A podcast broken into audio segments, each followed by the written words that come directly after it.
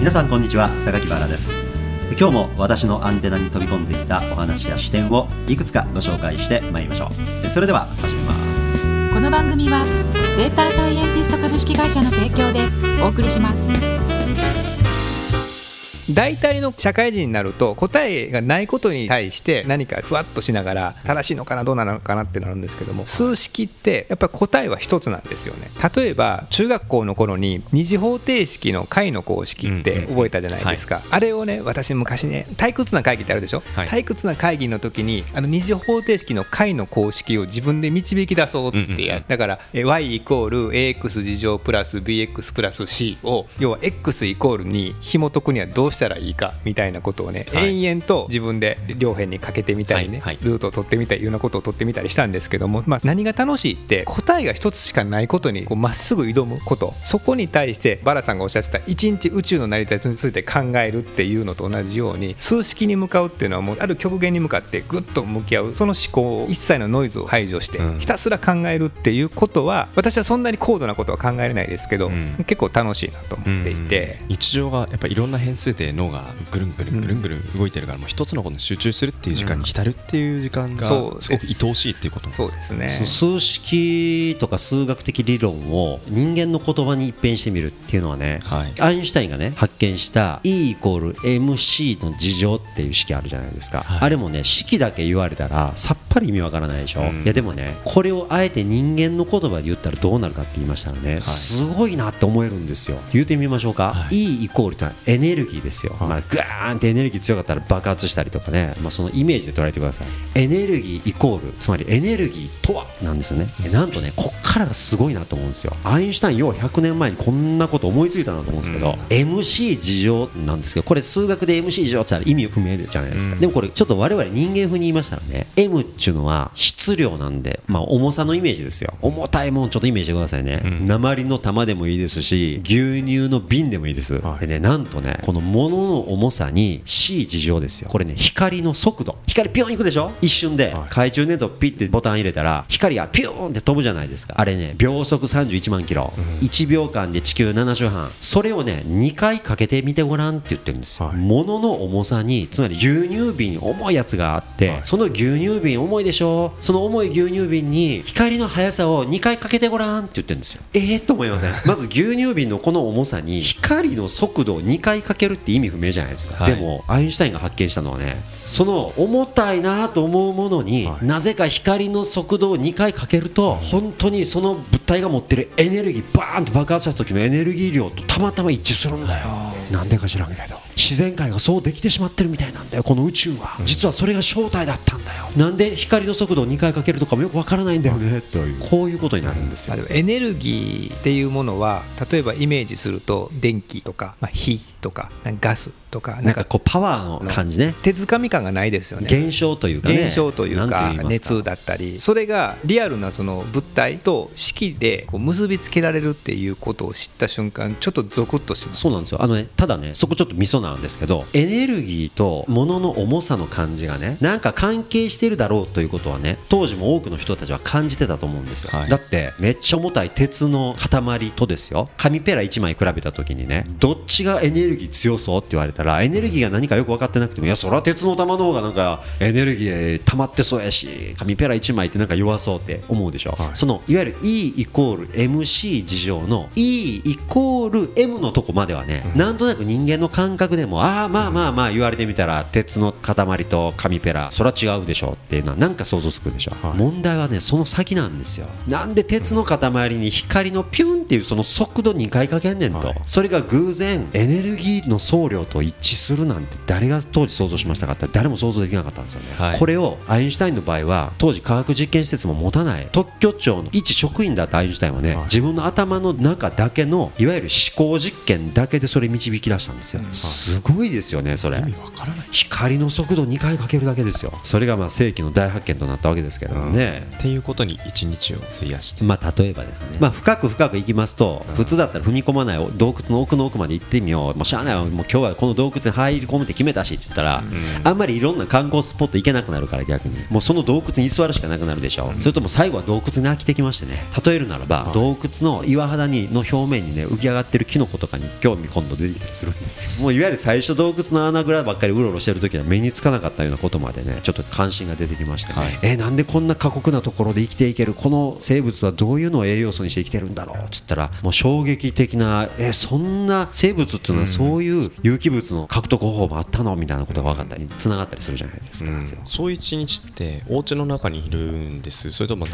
えば図書館に行ったりとか、まあ、どっちのこともありますよ、うん、でもね頭の中はそのことでいっぱいにするんです、うん、他のこと考えない、はい普段悩んでるようなことも一切も考えもうから頭の中から追い出すんですでそれに浸るようにするんです。できるだけ。でもやっぱり社会は回ってるじゃないですか。なんかそういう情報がどんどんバラさんに飛びついてきそうじゃないですか。無関係で、まあ、それはご飯食べる時ぐらいはね、はい、仲間と食事したり、それはしますよもちろん。でもそれ以外の時間いわゆる生きていくのに必須じゃない時間をね、うん。はい、できるだけそれに浸るんですよ。で想像するんですよ。その奥ってなんだよ。な、はい、妄想するわけバラさんもかつてサラリーマンだったもう会社にやってましたね長いこと。で今はもう独立されて時間の使い方も、まあ、お客さんとかもろもろあるにしても自分のコントロール下にあるじゃないですか。会社員の頃は、まあ、仕事の時間プライベートの時間、まあ、平日休日みたいな概念があったと思うんですよね。で私自身も、まあ、20年近く会社員をやっていて今のような働き方に変わって時間の使い方の時にやっぱサラリーマン時代の良くも悪くも癖というか例えば平日に自分のこう趣味社会的生産性に関係ない時間に過ごすことにちょっと罪悪感を持ってた時期もあったりとか逆に休日にこう仕事をしてる時の違和感みたいなものが実は会社員辞めてから数年はあったんですよね。でそれがだんだんこう自分の時間を自分でグリップしてるっていう感覚を持つに従ってそういう感覚は消えてきてあまりだから今自分の中では平日とか休日とかもちろん家族とか友達との過ごし方とかもろもろの中では感覚はあるもののそういう変化っていうのはバラさんの中では会社員時代から今の経営者になる中でっていうのはありました。あんまりなかったかもしれませんね。ゼロではないとは思いますけどね。多少その会社員やっていた方があの1週間の生活のリズムというのは割と決まってくるじゃないですか、はい、でそれは逆に言うといいことだったりしますでしょ、はい、まあ、しげさんなんかも独立されて自分の時間組み立てで全部いけるようになった途端にそもそも組み立て問題で悩んだりして、うん、でね気づいたら運動不足になっちゃったり仕事ばっかりやっちゃったりあ意外と勤め人やってた時の方が階段に登ったり電車に乗ったりで揺られながら踏ん張ってみたりしてああ一定の運動量確保できてたなとかって気づいたりするでしょあります、ね、そう考えますとね生活の骨格みたいなのが一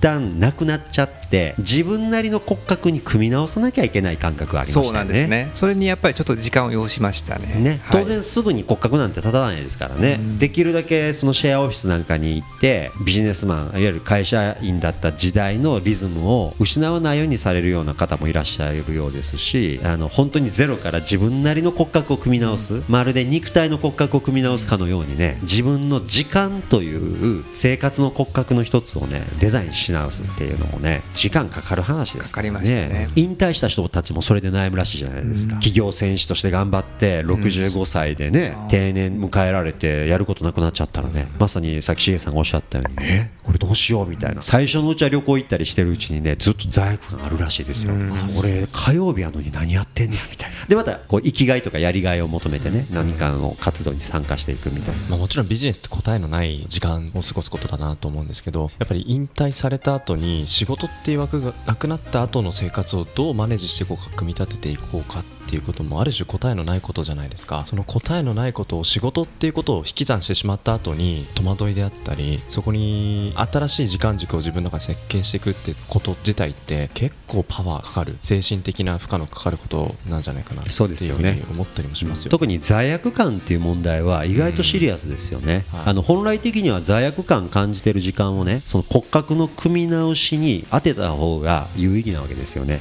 で自分で組み立ててみた骨格が使えへんわやっぱこれ失敗やったと思ったらねもう一遍バラバラにしてね、はい、骨格組み直せばいいんですよ、はい、でそれを阻む人は誰も実際いないし、うん、まあ、こうやって生きていかないと生活できへんしって思ってるのは思い込みなだけのことも多いじゃないですか、うん、まあ、今時日本はね実はその世界でもトップクラスにお金全部なくなっちゃってっても生きていける環境が実は保全されてるというか保障されてるというかね。そういう国でもあるんです実際は。だからまあ人間不安に思いたがりですから不安に思いますけれども実は思ってるほどの不安って9割方以上実現しないですからね、うん、まあ倍で見ても起こったとして2割ですよ。不安のね。まあそれはもちろん人によって違うますでしょうけど。ですからとにかく組み直す組み直す、ね、今日ダメやったら明日全然違う戦法で攻めてみる。実は朝方だと思い込んでる自分は嘘であって正真正銘の夜型なのかもしれませんしね朝やった方がいいですよって思い込まされてるのは一体何が原因やったかって話ですよ。10人にね1人か2人はね遺伝レベルのね夜型って僕いるんちゃうかなといるらしいですねそれはだって昔のね僕らが草原で生きてた時代のことを考えてみたらね全員が寝静まってしまった群れは弱いですよ、寝てる間に肉食獣にやられてしまいますからね。ですから数人に1人は完全夜型の人が目をランランと輝かせて、みんなを守ってくれてたはずなんですよね。ですからその名残でねいわゆる完全夜型直しようのない夜型。夜こそ大活躍みたいな人って絶対いるでしょ、まあ、そんな人無理にね朝方にするっていうのもおかしな話ですから。全然いいんですよね。朝方がいいみたいなことがすごくライフハック的に流行る時期があったり昔はなんか睡眠時間が短ければ短いほど仕事してるみたいな寝てない自慢があったり。3時間睡眠法とかあったりしましたよね。結局最近はもう睡眠は人によるみたいな時間も人によるみたいなダイエット方法も人によるみたいないろんなまあ人々は仮説のいろんなものを求めるものの結局先日見ると人それぞれみたいなとこがあるからじゃあいかに自分の体をハックしていくかっていうことがすごい重要でそこはやっぱりトライアンドエラーが絶対必要じゃないですか。でそのトライアンドエラーをまあ何かしら記録とかで次こうしようあ失敗したっていうことを探すこと自体が実は生きることそのものなんじゃないかなって最近すごく思うようになってきて、うん、でも楽しいですよねそれをこう自分がグリップして日々過ごすっていうことそのものが、うん、結果皮肉なんですけどね僕ね9時5時ってすげえわと思いましていろんなね、うん、その時間骨格の組み立てに挑戦してみたり、実験してみたりした結果ね、まあ、自分自身はたまたまその大多数の人たちが属しているやや朝型的な体質らしいんですよ。でね振り返ってみた時にね9時から5時までの時間で全力を尽くした時に最も1日の満足度高い傾向があるんですよ、これはだからマジョリティにたまたま属している人の実感なんですよね、で先ほど言ったようなその生来の夜型の人とかちょっと夕方から調子が出てくるみたいなタイプの人にはその人なりのコアタイムがあるはずだからその人なりの9時5時があるはずなんですよね。僕ね9時5時って意外とすごいなって思った。多分ねこれにたどり着いたのは意外とね訳が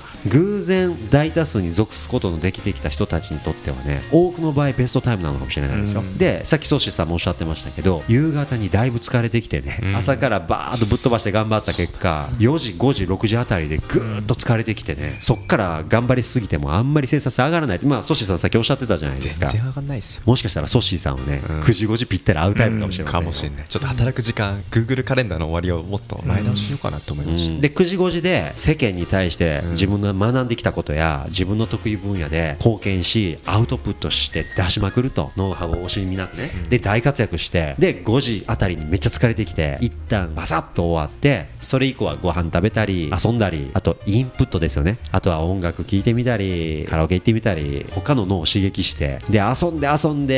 またインプットしてインプットしてってやりまくってるとやりまくってると今度無償に今度また仕事したくなってきたりするじゃないですか,、左に行き過ぎたから無償にまた右に行きたいと思ったりとかしてで今度また夜が明けてね朝からガーッと右にガーッと突き進んでいくとヘトヘトになってきてもういやうんざりもう右や今度左に行きたいとか言ってなんか右足を出し切ったら無償に左足前に出したくなるのと同じで,、で左ガー出したら今度なんかなんか右足前出さざるを得ないみたいな感じでねなんか右行きたい左行きたい右行きたい左行きたいってやりたいことばっかりそうやって交互にやってるとなんかモチベーションってうまいこと回っていくんちゃいますかね。そうですね、偏っちゃうのがよくないですね。どっちかに振るっていうのは大事ですよね、ね、その反動を使ってもう一遍仕事に戻るみたいな。で仕事やり尽くすと今度また無償になんかほらリラックスしたくなったりするじゃないですか、映画見たくなったり音楽聴きたくなったり、寝たくなったりね、あと何も考えずにぼーっとしてみたくなったりとでそれもたっぷりやった方がいいですよね、たっぷりやりまくったらねなんか罪悪感今度出てきてね、